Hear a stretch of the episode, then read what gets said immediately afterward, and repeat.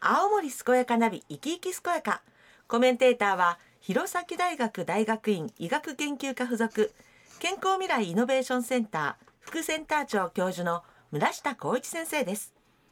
この番組は毎週ゲストをお迎えしてお話をお聞きしていますが新型コロナウイルス感染拡大防止のためリモート収録お電話でお話をお聞きしたいと思います。村下先生とはスタジオでアクリル板越しに収録しています。今日のゲストは青森県環境生活部環境政策課循環型社会推進グループ主事の佐藤健太さんです。もしもし佐藤さん？はい、佐藤です。はい、えー、佐藤さんそして村下先生どうぞよろしくお願いいたします。はい、よろしくお願いします。はい。今日はですね佐藤さんに食品ロス削減、うん、なるほど。はい、えーこのように題しましてお話を伺っていきたいと思いますがあのその前に佐藤さんのプロフィールをお伺いしてもいいですか、はい、はい。環境政策課の佐藤と言います。はい。私は中泊町役場の職員ですが、ああそうなんですか？はい。はい、今年の4月からは研修生として青森県環境政策課で働いています。本日は食品ロス削減をテーマに食品ロスの現状や県の取り組みなどについてお話ししたいと思います。皆様よろしくお願いします。お願いします 佐藤さんえ通ってらっしゃるわけじゃないですよねじゃあの今五所川原市に住んでおりまして、あはい。そうなんだ五所川原市から青森市まで通っておりあます。通ってらっしゃいまお疲れ様でございます。ありがとうございます。あそうなんですね。ね。はい今日はよろしくお願いいたします、はい、よろしくお願いします。お願いします。あの早速なんですけれども今日のテーマですね、食品ロス。あのこちらについてこう日本とかですねあと、まあ、青森の現状あの教えていただけますか？はい、食品ロスとはまだ食べられるのに捨てられてしまう食品のことです。うんうん日本の食品ロス量は令和2年の1年間で約522万トン、うんうん国民1人1日あたりにすると約113グラム、うんご飯茶碗約1杯分の食品ロスが発生していると言われています。一日一人ですね、はい。はい。はい。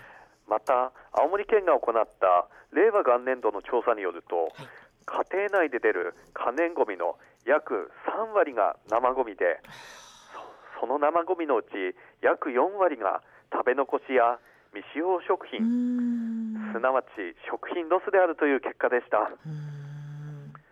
青森県の食品ロス量は約8万5千トンで県民1人1日あたりにすると約182グラム発生し全国値より多くなっているんです。多いですね。はい、はい。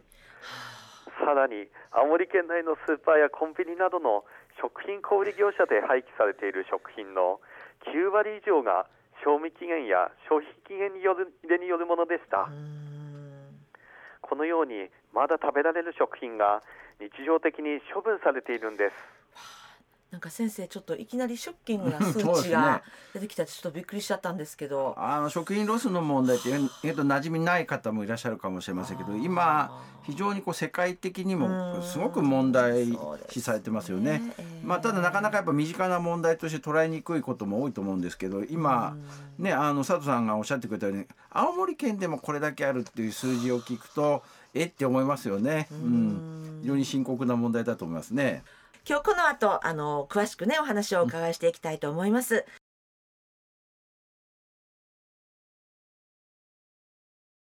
元気に健やかに自分の人生を楽しむそんな人を応援する青森健やかナビ生き生き健やか今日は村下先生と一緒に青森県環境生活部環境政策課循環型社会推進グループ主事の佐藤健太さんにお話を伺っています。あの青森食べきり推進オフィスショップっていうのがあるって聞いたんですけれども、えーこちらについて教えていただけますか？はいえ青森県ではもったいない青森県民運動の一環として、食品ロス削減に向けた取り組みを積極的に行う事業者を青森食べきり推進オフィスショップとして認定しています。あ、認定してるってことなんですね。あの具体的なこう例を教えていただいてもいいでしょうか？はい、えー例えば飲食店の場合ですと大盛り小盛りなどのメニューを提供したりああ、なるほど。食べ残した料理の持ち帰りに対応しているお店などを認定しています。あなるほどね。はい。またスーパーなどの小売店ではバラ売りや少量パックの販売うーん。賞味消費期限切れが近い商品を値引き販売している事業者などを認定しています。うんそういうことなんですね。はい。はい、こうした取り組みを広げることで食べ残しなどを減らし、食品ロスの削減につなげていきたいと考えています。現在253事業所が認定を受けており青森県のホームページで公開していますので皆さんも積極的に食べきり推進の店を利用しましょう。はいありがとうございます。なるほど先生。こういうことがあって認定されてるということなんですね。いや素晴らしい取り組みですね。いやあのなんかこの青森食べきり推進推しショップ、うん。なんか名前は聞いたことあったんだけども、ああんま詳しくわからなかったんですけど、うん。今聞いていやあのやっぱねちゃんとこう世の中で問題意識持ってちゃんとしたはい。活動してるところをやっぱ公的な機関がちゃんと認証を与えるって、ええ。とても素晴らしいことですよね。そうね。いうのがねあの非常にやっぱ店の価値も高めて、うん。どんどん広まるようになったらいいと思いますね。ね、ぜひホームページで調べてね、うん私たちも使ってみたいですね。あのもったいない青森美味しい食べきり参加条っていうのもあると聞いたんですけれども、こちらもぜひご紹介ください。はい。え年末年始は宴会が増える時期ですがほ新型コロナウイルス感染症対策とともにうん。取り組んでもらいたい美味しい食べきり参加条についてご紹介します。はい、参加条なんですね。えー、じゃあちょっと順に教えていただけますか？はい。その1料理は味わうべし。はい、その1料理は味わうべし。参加者の好みや食べきれる量をチェックして乾杯後の30分間は出来たての料理を美味しく味わうべし。本当だ、そうなか、ね。そうですよね。はい、それが一つ目ですね。うん。はい、はい。その2宴会は楽しむべし。はい、大賛成。その2、宴会は楽しむべし。はい。互いにコミュニケーションを深めて楽しむべし。うん、料理を味わうことも忘れるべからず、なるほどう。んうん今のが2番目。うんはい。はい、その3料理は食べきるべし料理は食べきるべし。お開き前の10分間はみんなで美味しく残さず食べきろうと呼びかけ合いもう一度料理を楽しみながら食べきるべしなるほど。はい。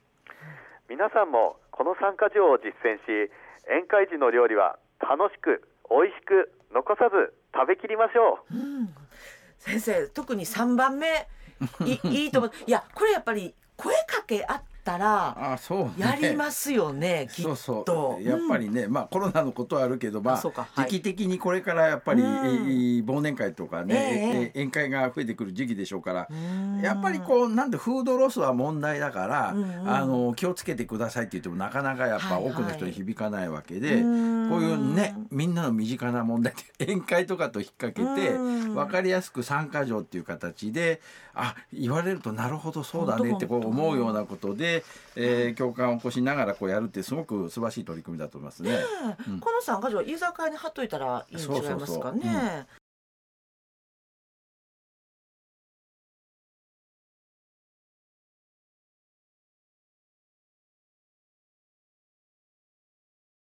元気に健やかに自分の人生を楽しむそんな人を応援する青森健やかナビ生き生き健やか今日は村下先生と一緒に青森県環境生活部環境政策課循環型社会推進グループ主事の佐藤健太さんにお話を伺っています佐藤さんあの家庭でですね私たちがこうみんなで実践できる3つのキルについてご紹介ください。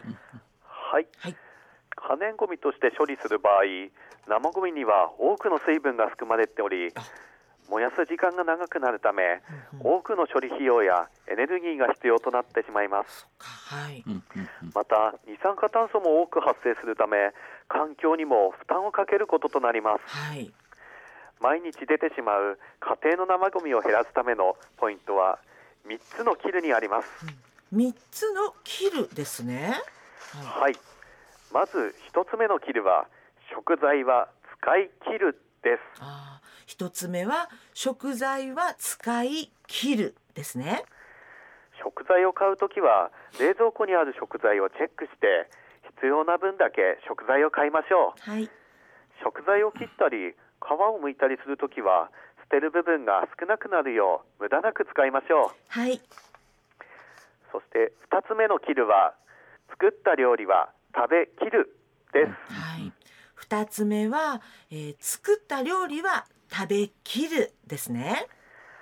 料理を作りすぎて捨てることにならないように家族の予定や人数に合わせて食べきれる量だけ作りましょう。承知しました。はい。はい。